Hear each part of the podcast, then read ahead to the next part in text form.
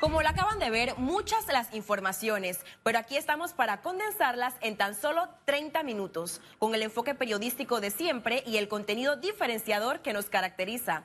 Iniciamos.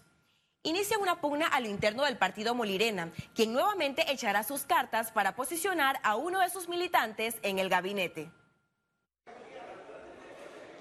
El diputado Miguel Fanovich advirtió que si el reemplazo de Sheila Grajales en el Ministerio de Gobierno no sale de la fila del colectivo, traerá consecuencias negativas. Bueno, nosotros no tenemos casi ninguna cuota dentro de este gobierno y prácticamente al no decidir por un Molirena es como romper la alianza. Su colega Tito Rodríguez difiere de esta postura extremista en medio de críticas por improvisación en el gobierno de Laurentino Cortizo.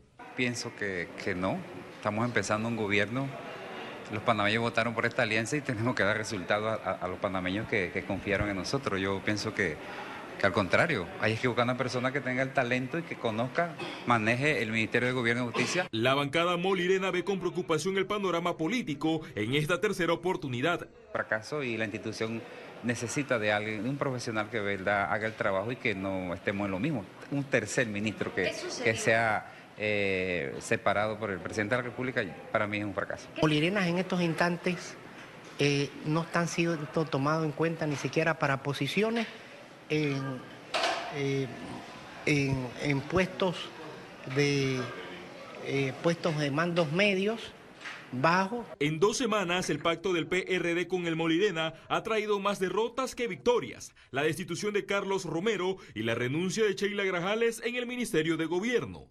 Félix Antonio Chávez, Econius.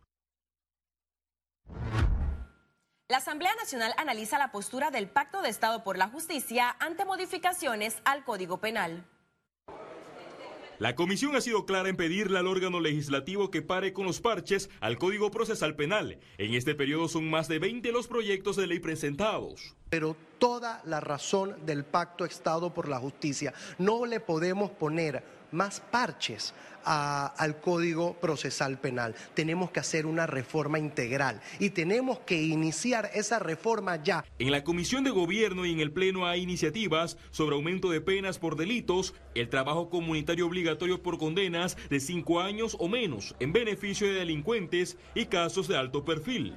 Me parece que no solamente las autoridades que forman parte del Pacto Estado por la Justicia y la Asamblea Nacional formen parte de esta reorganización del sistema penal, sino es que eh, deben participar activamente los abogados litigantes, las personas que administran justicia. El diputado Leandro Ávila, presidente de la Comisión de Gobierno, evitará recibir modificaciones de sus colegas para acatar las recomendaciones. Esta postura ya genera respaldo. Yo veo con, con buenos ojos el sentarnos como panameños y hacer un trabajo en equipo. La Procuraduría de la Administración pide reformas íntegras al Código Penal y Procesal Penal, fijando una reunión para el próximo 4 de marzo con relación a los cambios. Félix Antonio Chávez, Econius. Ordenaron detención provisional para el exdiputado panameñista Jorge Alberto Rosas. Esto luego de acudir a la Fiscalía Especial Anticorrupción para rendir indagatoria por la investigación en el caso Odebrecht. El exdiputado ya había faltado a un llamado anterior.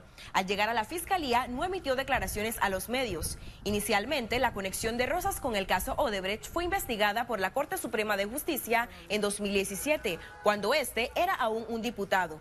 Presuntamente, la firma Rosas y Rosas recibió de manera indirecta de la constructora brasileña 10 pagos durante casi cinco meses en 2010 por al menos 2.1 millones de dólares. Rosas fue llevado a la DIJ de Ancón. Panamá dijo presente en la reunión del Grupo de Lima en Ottawa, Canadá, donde discutieron la crisis venezolana. El canciller Alejandro Ferrer estuvo presente en la reunión en la que acordaron reemplazar las declaraciones periódicas por un plan de acción concreto, en donde convergan las distintas iniciativas de presión internacional para lograr una transición hacia la democracia en Venezuela. Economía. Aumentó la escasez de talento en Panamá, pasó de 35 a 43%. Así lo reveló una encuesta de Manpower Group. Esta empresa, que ofrece soluciones de atracción y empleo, explicó que cada vez es más difícil para las compañías encontrar el personal calificado para ocupar sus vacantes. Los resultados de la encuesta señalan que hace falta profesionales en las áreas de marketing y de ventas. Uno de los principales problemas es el manejo de idiomas, otro de los principales problemas es el manejo de, es el manejo de sistemas de computación y un tercer problema es el tema de habilidades blandas. Hemos hecho un trabajo muy grande de captación de inversión extranjera, hemos hecho un trabajo muy grande de promoción del país, lo cual es muy bueno, pero nos hemos olvidado de poder conectar eh, lo que van a necesitar en términos de personal las empresas con eh, el mercado educativo. Los prácticos del Canal de Panamá recibieron este jueves una actualización de parte de la ACP sobre la problemática del agua.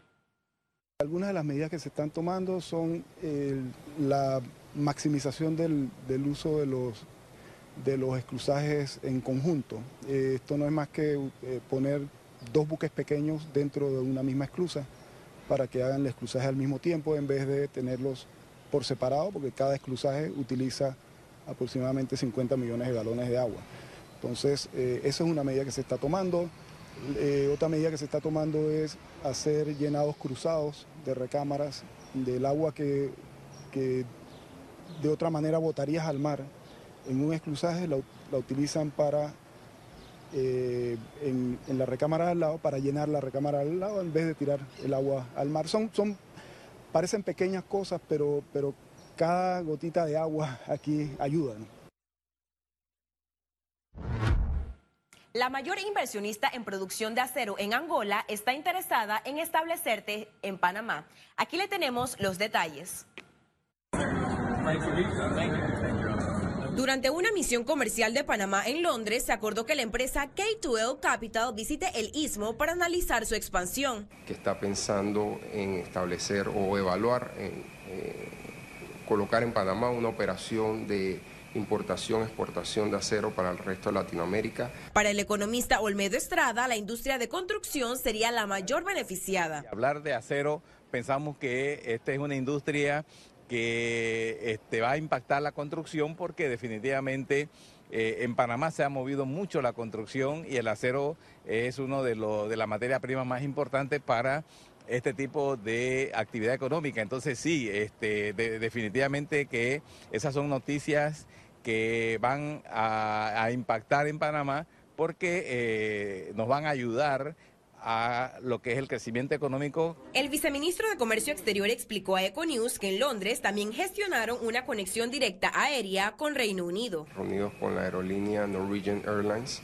para ver la posibilidad de establecer un vuelo directo entre el Reino Unido y la ciudad de Panamá. Se habló de posiblemente utilizar un avión eh, Dreamliner eh, que no solo transportaría personas, sino que también están interesados en la parte de carga. Panamá recibió otras propuestas de inversión que mantienen en análisis.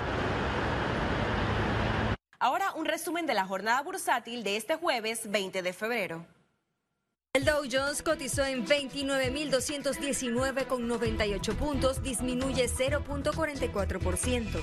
El IBEX 35 se ubicó en 9.931, baja 1.51%, mientras que la Bolsa de Valores de Panamá cotizó en 460 con 33 puntos, aumenta 0.12%. Ahora veamos en detalle el volumen negociado en la Bolsa de Valores de Panamá.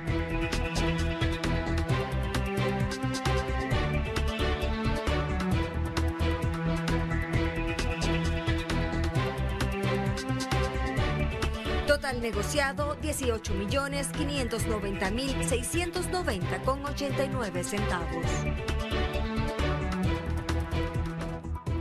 Al regreso, las notas internacionales. Y recuerde, si no tiene oportunidad de vernos en pantalla, puede hacerlo en vivo desde su celular a través de una aplicación destinada a su comodidad.